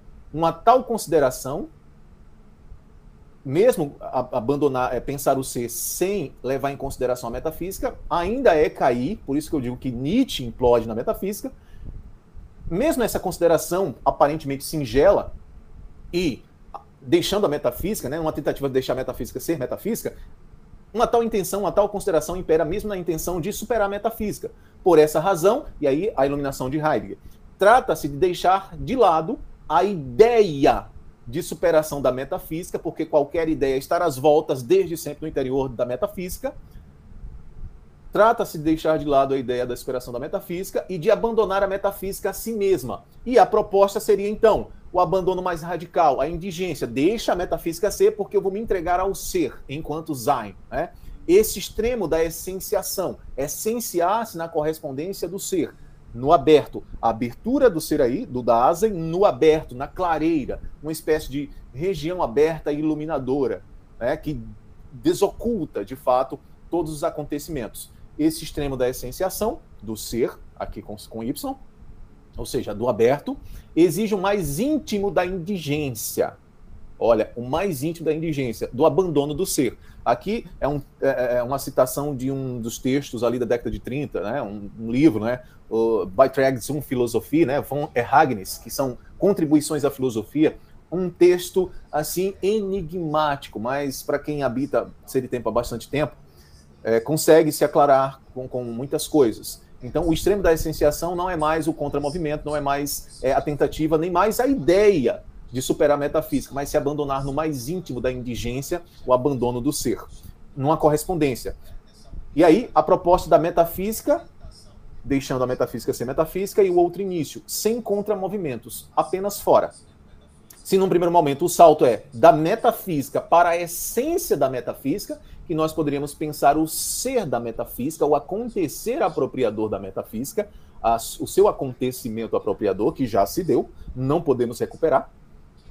O próximo salto é um salto para fora da metafísica, ou seja, abandoná-la, abandonar a metafísica ela mesma, na proposta de um outro início. E ele vai dizer o seguinte: o outro início seria um, um movimento contra a metafísica? Claro que não. Isso já está pacificado. Um outro início não é a direção contrária em direção ao primeiro início. Primeiro início aqui é o início metafísico, o acontecimento metafísico. Mas o outro início se encontra como outro, ou seja, no modo de ser outro metafísico, né? de ser outro da metafísica, perdão, fora do contra e da comparabilidade imediata. Não tem comparação, o outro início, também das contribuições à filosofia. Então, qual seria o abandono da indigência nem a metafísica e nem Eragnis, nem Eraignis, um outro acontecimento, mas apenas deixar ser para que o outro acontecimento se dê. Então, o abandono em deixar afrouxar-se, né, num abandono, nem tentando superar a metafísica e nem tentando criar, porque o Eragnis não pode ser algo que eu crio. O outro início não pode ser algo que eu crio, mas acontece e apropria de tal modo do mesmo modo como aconteceu e apropriou-se a metafísica e o pensamento ocidental. Um outro início. Eu, Cadu, eu tenho as minhas desconfianças, e o Heidegger também, ele diz que esse é outro acontecimento, já está aí, já se deu. Ele não é um acontecimento metafísico. E eu tenho as minhas desconfianças é, de, de, para onde o Heidegger está acenando. E esse pensamento não está no Ocidente. Tá? Eu tenho minhas desconfianças. Bem, em Glasserheit, né, o abandono dos fundamentos, o, o abandono na indigência do ser. No próprio Eragnis, não como um movimento que eu crio, mas como uma apropriação que não está aí. Esse acontecimento não está no domínio do homem. Não está no domínio do homem. Mas esse próprio homem, o Dasein, se abre para a correspondência do ser com Y, Sein, do aberto, no aberto da clareira. Tá? Não é algo maquinado, calculado. Por isso que todas as tentativas de superação da metafísica fracassaram. E elas próprias se enredam na armadilha da própria linguagem, das palavras e das construções. Então, traga para mim um pensador que disse que superou a metafísica. A partir das suas próprias palavras, eu encontro a contradição e o fracasso da sua superação da metafísica. Traga para mim. Pode trazer para mim e falar, Cadu, pensa esse autor aqui. Ele superou a metafísica. Toda a sua construção já se encontra no interior de uma tentativa. E toda tentativa de superação da ideia da metafísica é implodir na metafísica. O acontecimento no ser, Zain. O acontecimento apropriação, o Ereignis, né, é o âmbito dinâmico em que o homem e ser atingem unidos sua essência. Eles conquistam o caráter historial, enquanto perdem aquelas determinações que lhe emprestou a metafísica. Na conquista desse caráter historial, homem e ser, na correspondência, numa comum pertença, atingem esse caráter, conquistam, né? Na verdade, eles conquistam, é uma conquista, o seu caráter historial. E, na mesma medida, vão perdendo aquelas determinações que lhe emprestou a metafísica sem combatê-las. E não é um querer perder as determinações metafísicas. Tá? Pensar o acontecimento apropriador, o ereignis, como acontecimento apropriativo, significa trabalhar na edificação deste âmbito dinâmico, princípio da identidade. E aí, qual é o material de construção desse âmbito dinâmico? A linguagem, enquanto doação ao pensar em ser, no sendo do ser o material de construção, o material de construção para esta, para esta construção dinâmica, o pensamento recebe da linguagem. Veja, a linguagem que de algum modo ainda está às voltas no interior da metafísica. Por quê? Porque ela é o movimento mais delicado. Assim como a metafísica tem a sua delicadeza, é? mas a linguagem, é, enquanto movimento delicado e frágil, que tudo retém na construção suspensa, ela é quem possibilita essa construção suspensa do acontecimento propriador. Então, é desde a linguagem que nós vamos conquistar, mas não combatendo a metafísica, é reconhecendo a metafísica como grande acontecimento. Que até hoje nós estamos às voltas e N, pensadores tentaram fracassadamente superar. No entanto, eles abrem um portal, assim como Nietzsche abriu um portal para Heidegger, todos esses pensadores que tentam, de algum modo, construir a partir da linguagem a possibilidade de uma superação da metafísica, abrem campos de possibilidade para outros pensamentos e para outros acontecimentos apropriativos que poderão, de algum modo, sem querer assegurar a ideia e o desejo e a vontade de superar a metafísica, de algum modo, superar a metafísica sem a vontade. Na medida em que nossa essência está entregue à linguagem, ou seja, somos esses guardiões, como propriedade, residimos no acontecimento apropriação. Então veja que aqui a linguagem já entra como é esse esse é, como falamos antes, não é? Como esse é, é essa condição de possibilidade para construção, né? Para construção a partir do pensável. Então, as fissuras entre a modernidade e a pós-modernidade, nós temos o primeiro início, o acontecimento metafísico. Temos Heidegger que está Nietzsche abre o portal, de algum modo, e toda a tradição filosófica, tá? Eu tô, porque eu quis colocar aqui esses dois na mesa. Toda a tradição filosófica abre um portal, abre um portal para Nietzsche, que abre um portal para Heidegger, e toda a tradição também abre um portal para Heidegger. Então temos o primeiro início como um acontecimento metafísico, e temos Heidegger pensando na viragem, uma vez que ele abandona a, a vontade de superar a metafísica, a ideia, na verdade, de superar a metafísica, ele abre o espaço para um outro início, para a possibilidade de um outro início, que não é um outro início como uma vontade, mas um abandono, ou seja, é diferente. Por um lado, eu tenho uma vontade. Estou coagido pela vontade. Do outro, que é a proposta que a gente traz aqui, é o abandono a essa vontade. Abandonar a si mesmo. Ou seja, numa espécie de clamor, de pertinência ao ser, ser com Y, ao aberto, numa escuta, porque cada pensador, filosofar, é, eu não gosto do termo filósofo, sobretudo modernamente, né? Porque para mim a formação do filósofo acadêmico é, para mim, sinto muito, mas eh, esse talvez seja o mais é, restringido se ele não pratica o filosofar fora do âmbito acadêmico a partir das suas próprias inquietações, porque o filosofar originário não nasce na academia, né? nasce nas, nas inquietações. Então, eu sempre digo o seguinte: ó, é, é, você quer passar numa graduação de filosofia? Procure aquele livro, Os Fundamentos da Filosofia, ou a História da Filosofia, repita as máximas, mas isso é filosofar? Não é. Isso é repetir máximas. Eu quero ver é, uma busca de um pensamento a partir das questões fundamentais que inquietaram os pensadores. E isso está no âmbito da vida, não no âmbito da academia. Então, é, eu sempre considerei, a academia tem sua importância fundamental. Isso aqui não é uma fala contra o ambiente acadêmico, mas é certamente a academia de algum modo, é segregadora. E, de algum modo, ela reduz a região de pensamento. É, por óbvio, nem todo mundo está preparado para começar a filosofar é, como autodidata. Não é assim. Mas eu sempre digo: passe pela academia. Ela é só uma estação da grande estação que é a existência. E essa, e essa estação é uma estação em si mesma. A academia é uma estação da existência que é uma estação em si mesma. Pratique o filosofar no âmbito da vida. Ah? Pratique o filosofar no âmbito da vida. E temos exemplos aí, o próprio Nietzsche, né? Ele diz: não se filosofa com a bunda na cadeira. Filosofia requer movimento.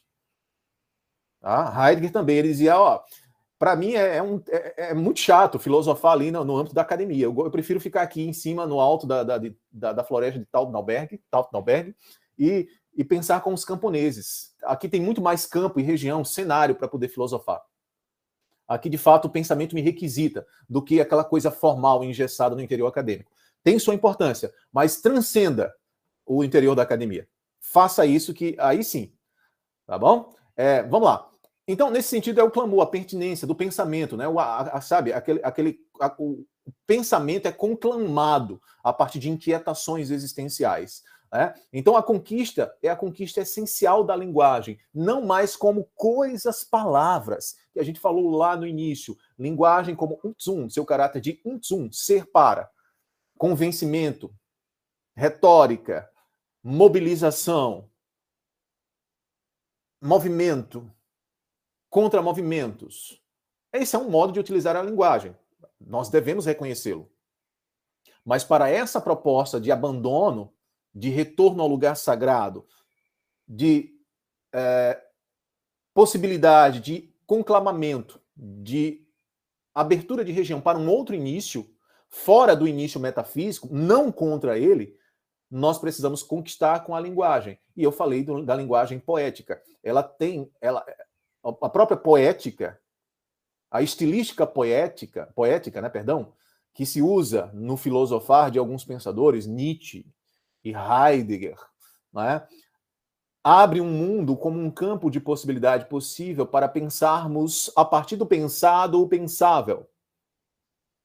E aí habita uma riqueza que a ciência lógica não abarca, que a necessidade de fundamento, o constrangimento para a necessidade de fundamento não abarca. A conquista essencial da linguagem. O clamor ao salto no acontecimento apropriação é a grande tranquilidade do conhecer-se mais velado, ou seja, o conhecimento diferente, não contrário, não criticando, das teorias do conhecimento como busca do fundamento da evidência a partir de um logos apofântico, ou do, das evidências a partir das, é, do modelo científico, enfim,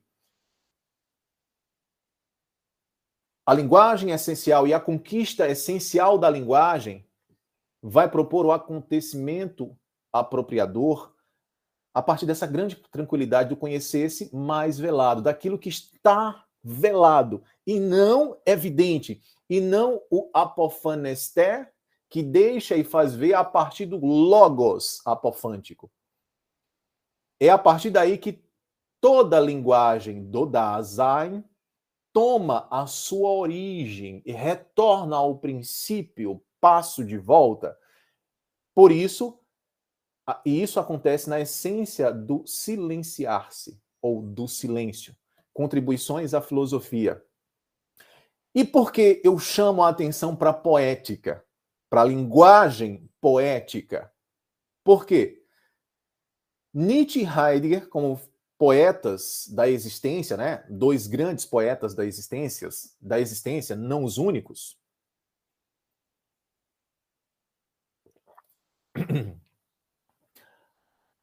eu chamo a atenção para um, a citação de Aristóteles em Arte Poética. Ele vai dizer o seguinte: a poesia é mais filosófica e de caráter mais elevado que a história.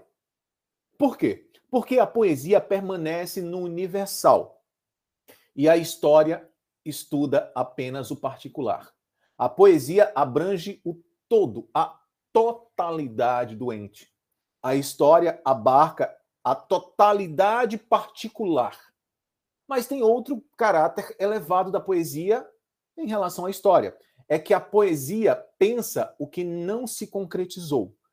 Ou seja, ela está aberta para as possibilidades do concretizável, as possibilidades do pensável. Logo, ela não se prende à concretude, a fatos históricos, ao fato e ao mero subsistente. Ela está na dimensão do pensável. E aí, nesse sentido, chegamos agora no próximo ao final né, da nossa exposição. Eu trago a baila Holden, né, poeta que vai nos ajudar a pensarmos qual seria, então, a, a, a, propositura, né? não a propositura, mas a abertura de região para pensarmos o pensável a partir de toda essa construção que nós fizemos, é, da história, da vontade, da linguagem, das oposições e aquilo que nós enfrentamos contemporaneamente, como as polarizações, eu trago o, o habitar o lugar sagrado a partir da da indicação do poeta Holden, uma vez que a gente percebe que a poesia pode ser mais elevada que a filosofia, porque ela abre um campo do pensável e das possibilidades. E os selvagens devem vir para o lugar sagrado. Por tanta experiência, por tantas manhãs, tem feito o homem, desde que somos uma conversa e escutamos uns aos outros, em breve somos, porém, canto. Isso aqui está no texto né, do Heidegger, tá? é, a caminho da linguagem. Heidegger interpretará tal correspondência do escutar uns aos outros, veja que existe correspondência entre a escuta de um ao outro. No âmbito das polarizações aqui, né, eu espero que você esteja fazendo a construção e a costura do nosso pensamento. Heidegger interpretará a correspondência né, da escuta de uns aos outros, em breve somos por encanto. O título do poema é Festa de Paz, Todas as manhãs tem feito o homem, desde que somos uma conversa, eles escutam uns aos outros. Neste sentido, somos por encanto. Heidegger vai interpretar, perdão, a correspondência do escutar uns aos outros, uns e outros.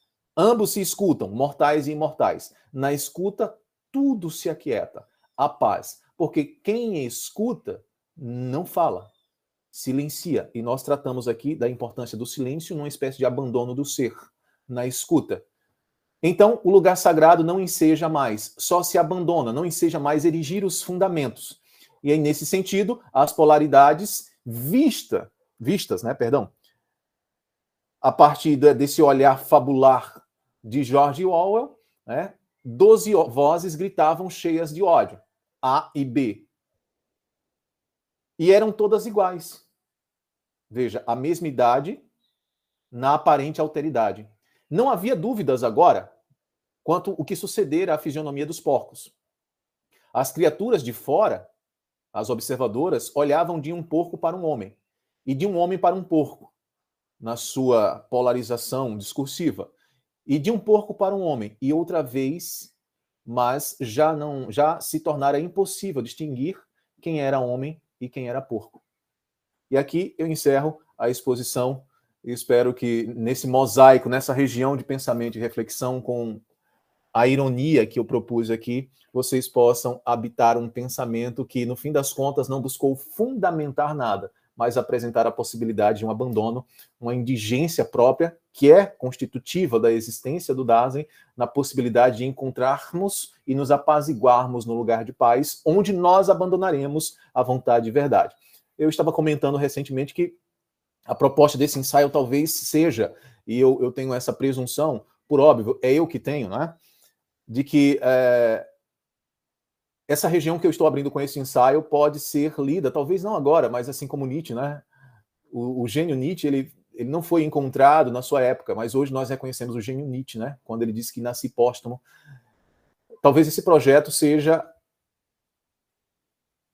o grande campo, a grande região de pensamento para as grandes potências mundiais, para todas as forças que se degladiam em suas vontades de potência. Talvez esse texto possa abrir uma região de fato para que a gente tenha uma paz, não paz perpétua, né, como escreveu Kant, é, mas a possibilidade de nos encontrarmos nessa região para que nós possamos nos apaziguar, nos abandonando, nos abandonando na indigência dessa sempre e constante necessidade, dessa coação, desse constrangimento da vontade de verdade.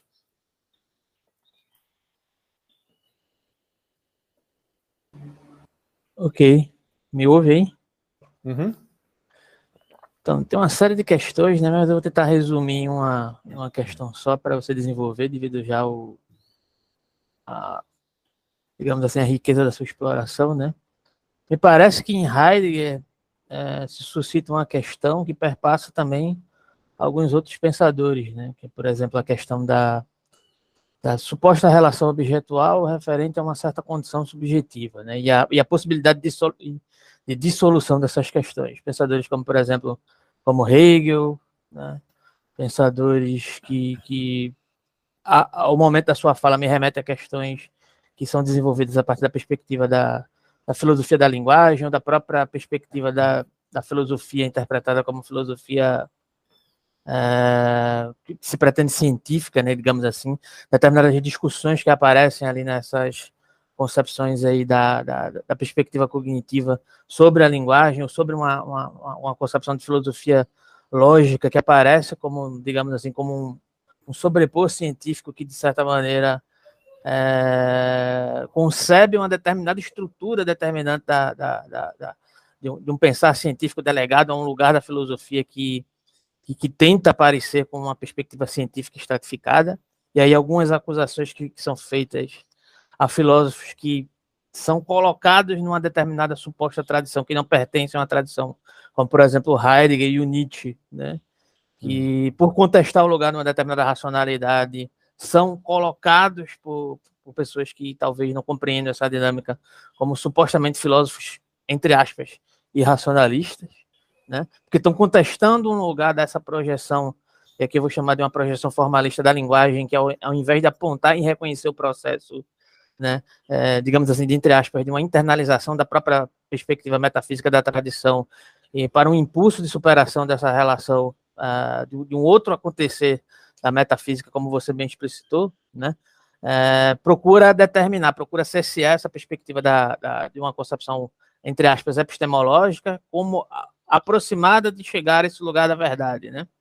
E aí tem um outro pensador, e eu recebi aqui um, um tempo desse aqui no canal, é, alguém que estuda, um pensador francês chamado Meissot, né, que tenta repensar o lugar dessa, dessa dissolução dessas dinâmicas enquanto a recoloca, recolocação dessas questões ontológicas metafísicas a partir do sentido da objetualidade, né?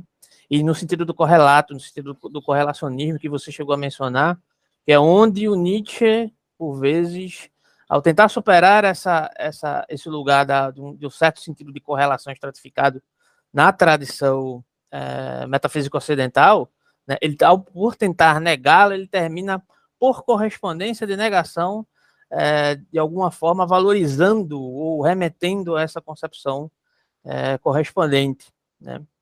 O Heidegger, por muitas vezes, em relação a outros pensadores, lógico que, que dentro da compreensão que esses pensadores têm é, do Heidegger, não referente ao que você disse, eu só estou colocando aqui a problematização para você desenvolver essa questão, né, compreendem, dentre eles, o próprio Deleuze compreende o Heidegger como alguém que desenvolve um tipo de ontologia negativa, né, no sentido de que ele remete, por mais que essa, essa figura do Dasein, né, de acordo com todo esse desenvolvimento que você explicitou aqui, ele, ele remeta a essa condição de um não de um não formalismo, de uma não descrição, de, um não, de uma não localização epistemológica fixada, né, ele ainda seria um ente privilegiado que remete, de alguma forma, a esse lugar de importância, esse lugar de acontecência. Como, como é que você responderia essa questão aí?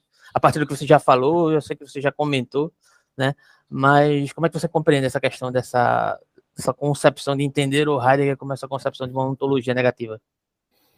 Bem, uh, o, Heidegger, o Heidegger sempre, sempre procurou trabalhar os aspectos do seu pensamento, tentando escapar de algum modo das categorias tradicionais pelas quais a, a ontologia tradicional sempre viu a relação com o homem, né? como mero subsistente ou o que ele vai chamar de esquecimento do ser. A acusação de Heidegger é o esquecimento da diferença ontológica. Ser não é ente. Mas todo ser é ser de um ente. Desse modo, a ontologia tradicional sempre esteve às voltas com uma compreensão do ente, é, do ser doente como o que se apresenta como mera presentidade, como subsistente, como algo que subsiste diante, é, que vem de encontro diante da, do sujeito, por assim dizer.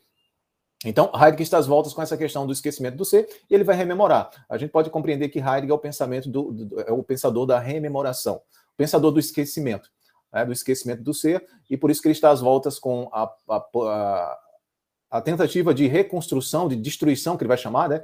Destruição da história da ontologia, como eu falei, não de arrasar, mas de perpassar pela história da ontologia, um passo de volta, que não é a mesma coisa de uma dialética hegeliana, para resgatar o pensável a partir dessas estruturas ontológicas, porque para o Heidegger existe muita riqueza aí.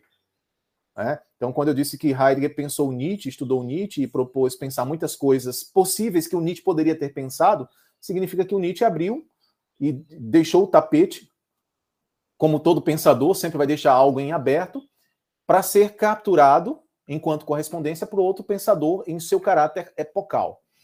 Então, nesse sentido, respondendo a tua pergunta sobre como, como esses pensadores vão dizer que Heidegger faz uma filosofia negativa, eu acho que é justamente a necessidade de categorizar o pensamento filosófico para tornar inteligível.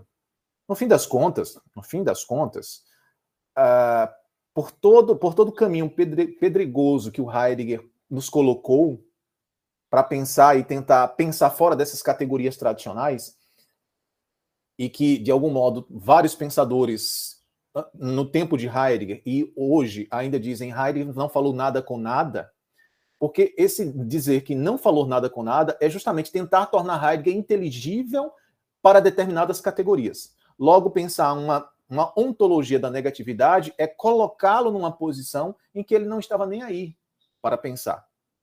Até porque ele não pensa esse não existencial a partir de uma categoria epistemológica ou, ou de, um, de um conceito epistemológico, de uma, de uma epistemologia, ou de uma categoria filosófica. Mas esse não existencial que ele está descrevendo é um não existencial que ele mesmo se compreendeu. Por óbvio, por óbvio, ele está lendo ali, ele leu Nietzsche, ele está lendo, ele está pensando sobre o niilismo, tal, mas a perspectiva de Heidegger é, se nós partirmos desse pressuposto, a gente vai entender bem. O que está em jogo é uma analítica do Dasein na sua factualidade. O que Heidegger faz é interpretar o modo como, nas nossas dinâmicas cotidianas, na nossa busca, na nossa frenesia, na impessoalidade, no agente, na ambiguidade, no querer, no ter, no ser, o que é que se encobre nessas dinâmicas cotidianas. E por que nós buscamos tanto essa autoafirmação? Justamente por conta do caráter de não, da indeterminação ontológica que já constitui a existência do, do, do ser aí, do Dasein. Então, esse não é constitutivo. E ele é tão mais real, ele é tão mais real, ele se apresenta tão mais real na fuga desse não. Então, não seria tipo uma, um, uma espécie de. Ah, se ele foge, existe um não. Esse não é, um, é o negativo. Não, esse não para Heidegger, se ele fosse pensar em negativo em termos de categorizar como negativo e positivo, esse não é o mais positivo da existência. Porque é o que impulsiona o caráter transcendental do Dasein. Por não ser determinado em seu ser, ele busca a determinação na existência. E a existência é o fundamento que possibilita não a determinação do não, porque esse não é como se fosse um buraco, uma sacola com um vácuo determina a existência. E justamente por esse caráter de não é que ele transcende nas suas possibilidades para tentar se constituir, se sustentar. E aí ele busca ter, fazer e decai na atmosfera do agente. Na, no mais das vezes ele já se encontra decaído. Então eu não vejo. Aliás, eu não consigo vislumbrar na filosofia de Heidegger a possibilidade de colocarmos Heidegger em é, definirmos ele a partir de uma epistemologia, sobretudo pensarmos ele como pensador de uma ontologia do não. A ontologia de Heidegger propõe uma ciência do pensável. Nesse sentido, os conceitos para Heidegger, eles serão explodidos. Então ele vai buscar o sentido e não o conceito determinado. Mas isso não parte apenas de uma mensuração racional cognitiva, mas sim de uma analítica da existência fática tal como ela se apresenta. É bom lembrar que Heidegger está pensando hermenêutica fenomenológica. E para a hermenêutica fenomenológica de Heidegger, o que está em jogo não é o que aparece, mas o que se encobre para que o que apareça, apareça. Em prol do aparecimento. Então, é o que se encobre. Eu não vejo uma, uma espécie de ontologia negativa. Acho que isso é mais uma necessidade de tentar tornar Heidegger, o pensamento de Heidegger, inteligível em termos de categorias. Porque é muito mais fácil discutir uma ontologia negativa do que discutir uma ontologia existencial que testemunha na própria existência o seu não existencial, o seu não fundamento. Muito interessante. Eu vou colocar mais uma questão referente a isso aí, se você quiser posteriormente você já pode encerrar, porque é uma questão que me interessa bastante, sabe?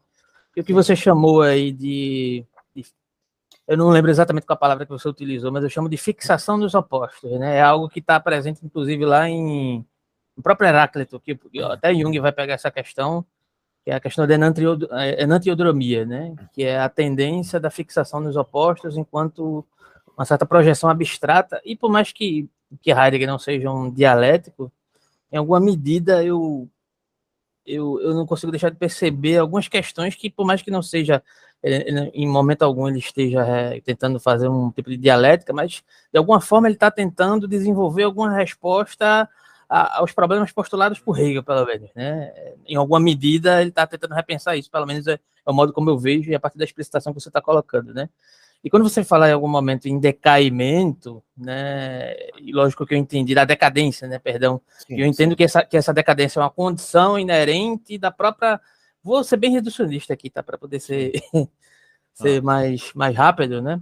É uma condição inerente dessa do, do, do Dasein que desenvolve-se dentro do contexto de coexistência, né, digamos assim, né? E esse decaimento não é algo que, que pode ser projetado, que pode ser escolhido, mas é algo que faz parte dessa condição, né?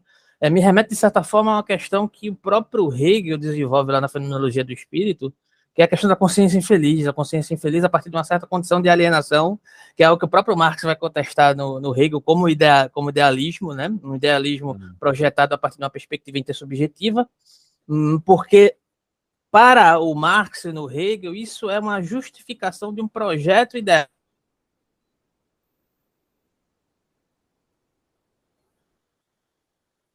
Deu uma travada aqui é, no teu vídeo, Alberto.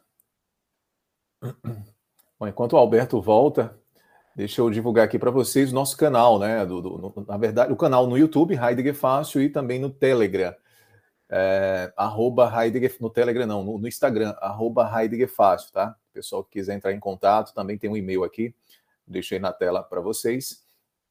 Ah, é, e aí vocês podem seguir o canal, tanto no YouTube, Heidegger Fácil, quanto uh, o Instagram, uh, Heidegger Fácil. E tem também a nossa comunidade, onde a gente tem um projeto, a Cabana, Habitamos a Cabana. Se você tiver interesse de estudar o pensamento heideggeriano, fique à vontade para entrar em contato. Uh, temos os grupos de estudos que, que, que, complementam a comunidade Heidegger Fácil. Nós temos um único projeto no Brasil, né? o único projeto no Brasil onde nós é, preparamos conferências, parágrafo por parágrafo, uh, da obra de Heidegger Ser e Tempo. Então, estamos no parágrafo 72. Então, se você assinar hoje a comunidade Heidegger Fácil, você terá 72 parágrafos de Ser e Tempo. São 83 parágrafos no, no total, né?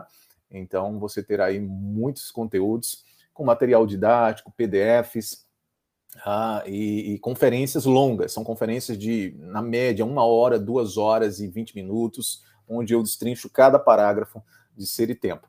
Então, se você tiver interesse, e temos também um curso de introdução à filosofia. Então, o curso de introdução à filosofia é aquele curso para quem está iniciando a, leitura de ser e tempo. É um curso de quatro horas online.